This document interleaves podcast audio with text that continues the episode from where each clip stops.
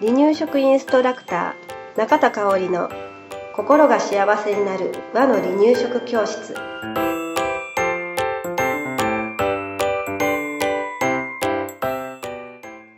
第104回です。番組アシスタントの山本智子です。よろしくお願いします。はいよろしくお願いします今日はね、うんえー割と私のブログでもうんこの記事を出すとうんアクセスが上がるものの。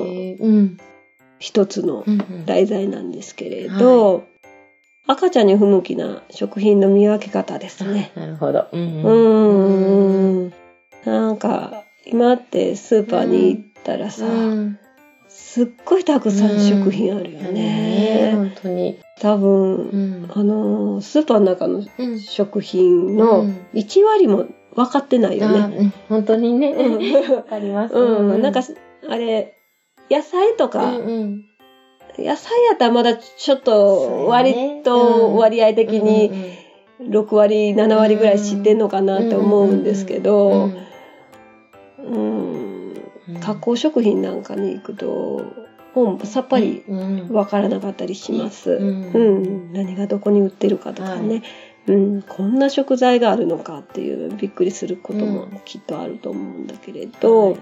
まあ、えーそうやったふうに大人のね食品でも、あこんなんあるんやって思うんだけれどそれが赤ちゃんだったらね、うん。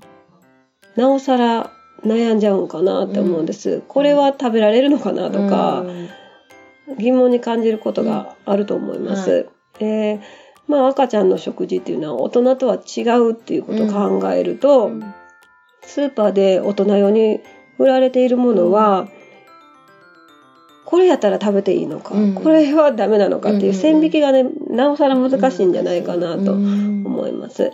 だからね、赤ちゃんの離乳食を安心して進めるために、えー赤ちゃんな赤ちゃんにとって不向きな食品の見分け方を、まあ、簡単にね、えー見分ける方法をお伝えしたいと思います。で簡単に見分ける方法今回はね、えー3個3つのポイントに分けてお話ししていきたいです。はい、まず1つ目なんですけれど、誤嚥のリスクのある食品はやめとこうかっていうところですね。うん。誤嚥のリスクがある食べ物っていうと、なんだろうな。プチトマト？あ、そう、プチトマトもそうね。うん。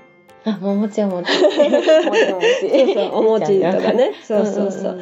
あまあ、食品例としては、団子、餅、で、ナッツ類。ね、うんうん噛み切られへんからね。ね。で、リンゴ。うん。リンゴもこれ、すりおろしたりしたら全然大丈夫なんだけれど、うんうん。あのーそのままだと子供は、赤ちゃんは奥歯が、ございませんのであのーね、噛み砕くことができます。はい。で、まあ、トマトに近い、ミニトマトに近い、ぶどう、ね、形的に近いね。ぶどう、ミニトマト、で、ゼリうん。ー、マシュマロもなんうです。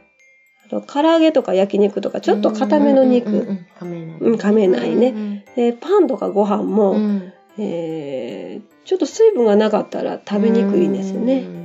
で、チーズ、うん。でこんにゃうく、んスルメせんべうんいなどね、うんまあ他にもあると思うんですけど、ううんいっぱいね、うんあの食品例として、はい。えーお伝えしました。うんで、そもそもあの、誤嚥って何なんだろうということを最初に言うのを忘れたけれど、うん誤嚥っていうのは、うん。えー通常は食べ物が入ってこない期間に食べ物が入ってはい。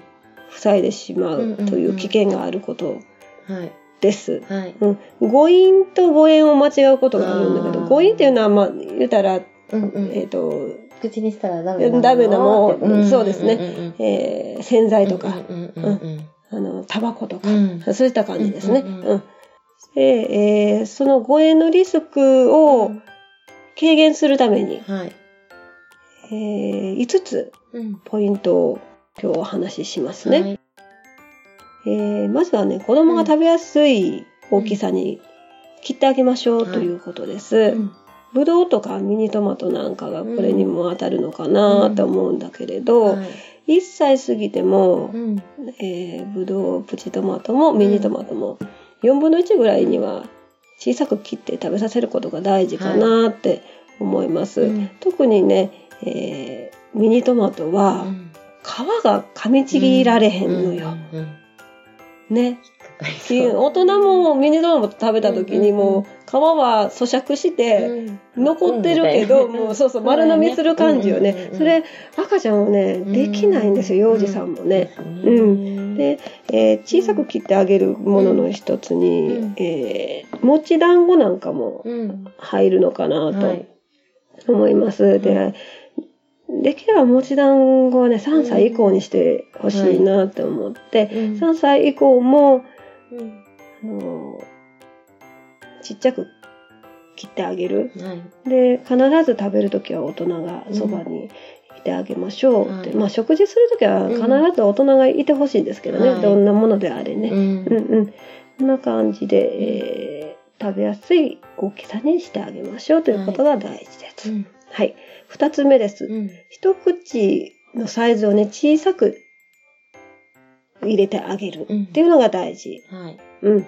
あのー子供って割と詰め込む子もいるんですよね。はい、いますね。ね、ご飯、パン、芋類とかかぼちゃとかね、ちょっとあの、水分と一緒に食べないといけないようなものをわーって詰め込んでしまうと、喉につっかえてしまうことがあります。なのでね、1回に口に入れる量を少なくする。小さくするっていうことが大事です。はい。えー、3つ目です、うん、えー、水分と一緒に食べましょう。うん、えー、食事をするとき、おやつを食べるときっていうのは、うん、お茶とか湯冷ましなどの水分と一緒に、うん、えー、取るようにしましょう。はい、はい。では、次は、4つ目ですね。歩き食べをしないっていうことも大事かな。はい。うん。動きながら食べてると、転んだ時とかがすごい危険やと思うんですね。うん。はい、えー、でも、離乳食期って、すぐ動こうとする時あるでしょ。なんかもう、わかんない。あれ面白いよね。もうな。何があったんや立ち上がって。立ち上がって。ちょちょちょちょちょ。はい、戻りましょうねっていう時期がね、どうしてもあるんですよね。うん。そうそうそう。すごいもうあの、どの子を想像したのかわからないけど。いるな、いるなって。あの、うん、今、今の保育所にはいないけど、うんうんうん、去年いたなとかね、思ったりするんだけれど、はい、うん、すぐ動こうとする時期があるんですけれど、えー、そのまま追いかけて立ったまま食べさせるのではなくて、まずは座るっていう、座って食べるっていう習慣を身につけて、させてほしいなって思うん。です、うんはい、立ったまま食べても OK だって思わせない方が、後々楽ですね、大人がね楽ね、うん。あの大変やけど、逃げたら座ろうね。で、食べました。また逃げる。はい、座ろうね。を繰り返しをしていく時期なのかなと思います。もう、そんなんね、1ヶ月も続かへんと思う。ね。いやね、本当に。ね、そのまましてたら続いちゃうけど、ね、続くけど、その、うん、あの、そうそう、ご飯の時は座るんだよっていうことを伝えていくと、うん、あの、うん。覚えるね。ね、動かなくなってきます。うんうん動かなくなってくるというかその集中して座って食べて、うん、食べるようになりますのでね、はい、まずはね歩き食べをさせないことが、誤嚥のねリスクを減らしてくれます。はい、はいえー、最後5つ目です、うん、ゆっくり食べるっていうことも大事ですね。はい、うん。えー、ゆっくり噛んで、うん、よく噛んで食べるっていう習慣を身につけてあげましょう。うん。はい、えー、ねあんまりゆっくり食べてるとね、うん、せかしてしまいますね。もう、はよ食べやって、今でもうちの娘が遅いから せかすねんけどね。特に朝ね。